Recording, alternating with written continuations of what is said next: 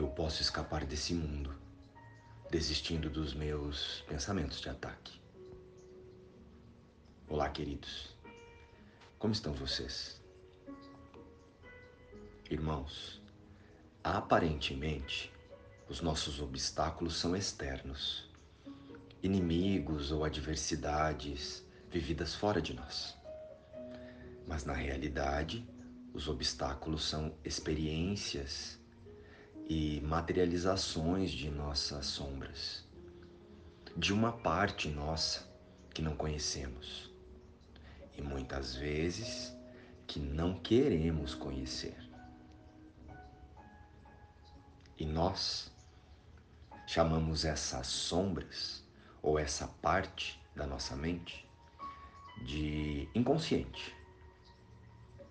Essas sombras se escondem por trás daqueles pensamentos que nos incomodam e causam sensações como vergonha, ansiedade, tristeza e euforia, e aquele mal-estar diante de uma determinada circunstância. Eles acontecem em nosso dia a dia e muitas vezes sem nenhum motivo aparente. Estão lembrados de alguma sensação assim? Aquela irritação sem motivo diante de um fato? Aquele desconforto diante de uma cena do filme ou da novela? Ou quando ouvimos uma música e do nada, pronto. Lá está uma nostalgia, uma angústia constante que nem nós mesmos compreendemos o porquê. Algumas vezes pode se tornar uma exaltação, uma ansiedade intensa, violenta, atormentada. E parecemos uma alma que não se sente bem onde está, que tem saudade. Sabe-se lá de quê? Mas aí, então, decidimos nos distrair para não confrontar o nosso conteúdo inconsciente ou essas sombras. Sombras ou crenças, se preferirmos chamar assim. E elas? Ah, elas se escondem por trás daquela vontade de sair para beber com os amigos, da compulsão por sexo, ou aquelas fantasias sexuais, ou a compulsão por comida. Drogas e álcool também são exemplos. Ah, mas sabe aquela vontade de encontrar o príncipe encantado? Ou viver grudado nos amigos, filhos e família?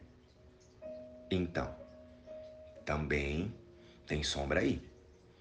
Ah, e tem o consumismo o vício em criticar ou falar mal dos outros. Dentre muitos outros desejos e vontades manifestadas na forma. Ou ainda, só no campo das nossas ideias. O que muitas vezes chamamos de sonhos para o futuro. Então, esses sonhos também são manifestações de crenças inconscientes. E elas, as crenças, nos induzem assim. Lá no futuro, depois de muito esforço e sacrifício, você poderá ser feliz.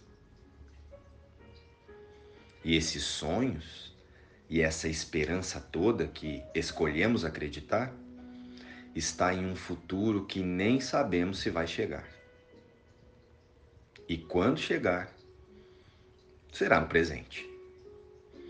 Então, isso tudo é só a manipulação de nosso autoconceito direcionado por crenças para não focarmos no agora.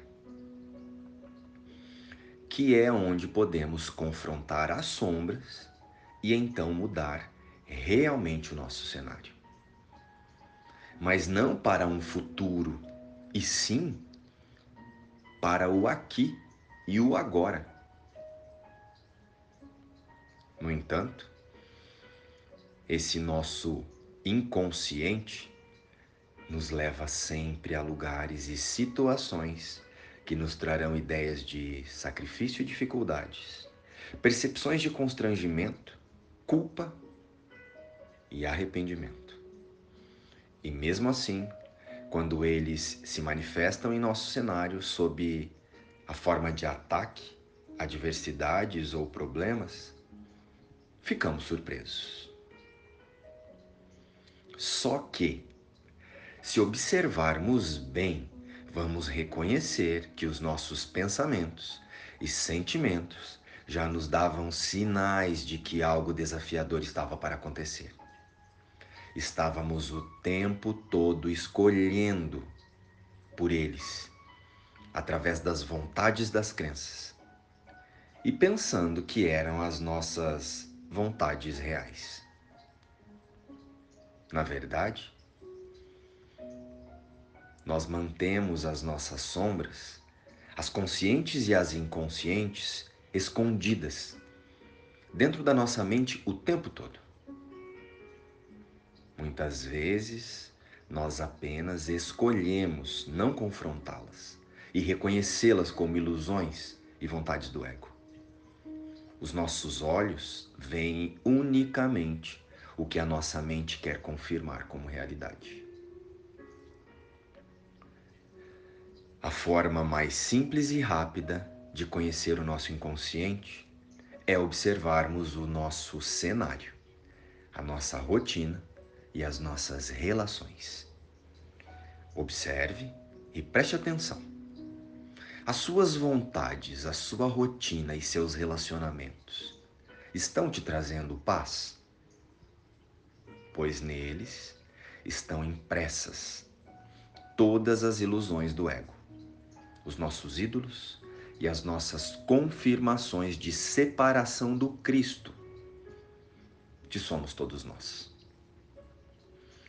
Então, precisamos nos perguntar: Estou infeliz ou sou egoísta? Não querer olhar para os nossos pensamentos nos conduz a culpar os outros ou simplesmente substituir os vícios e os apegos quando eles se tornam escancarados demais em nosso cenário. Quando as projeções chegam a um limite em que sentimos não suportar mais lidar com elas, e com o nosso conflito interno, muitas vezes vamos embora. Culpamos as coisas, os relacionamentos, os empregos, a família e os amigos, e então abandonamos as cenas. Tudo para não olharmos para o conteúdo da nossa própria mente, que em verdade está refletindo o que pensamos, que em verdade está refletido em nossa rotina diária o tempo todo. Ah, e a raiva e a agressividade e a fuga são referências claras de um sistema de crenças ameaçado. Relacionamentos reais são como lâmpadas. Quando uma lâmpada queima, você troca a lâmpada e não muda de casa. Ou seja, se algo está nos incomodando, precisamos primeiramente entender e reconhecer que ali está um pensamento que é nosso se manifestando. Sendo assim, a cura real é a correção dos nossos pensamentos. E com isso, passamos a buscar a correção em nossa mente, e não na mente do outro ou na rotina do outro. Porém, não somos obrigados a viver em experiências e relacionamentos infelizes. Mas antes de qualquer decisão de mudança, observe-se. Antes, pense sempre com muita sinceridade: estou infeliz ou sou egoísta?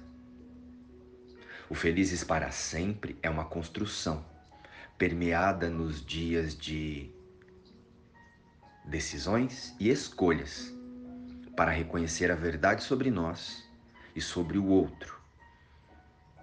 E não um conto de fadas de filmes e livros. O consumismo não está só nas prateleiras das lojas, mas está também nas relações. Não é o amor que sustenta o relacionamento, mas é o modo de se relacionar que sustenta o amor. Sua mente produz o seu próprio sofrimento. E quando você aprender a parar de produzir sofrimento, você descobrirá que é feliz e que a paz está sempre com você. O tempo todo e somente escolhemos e decidimos não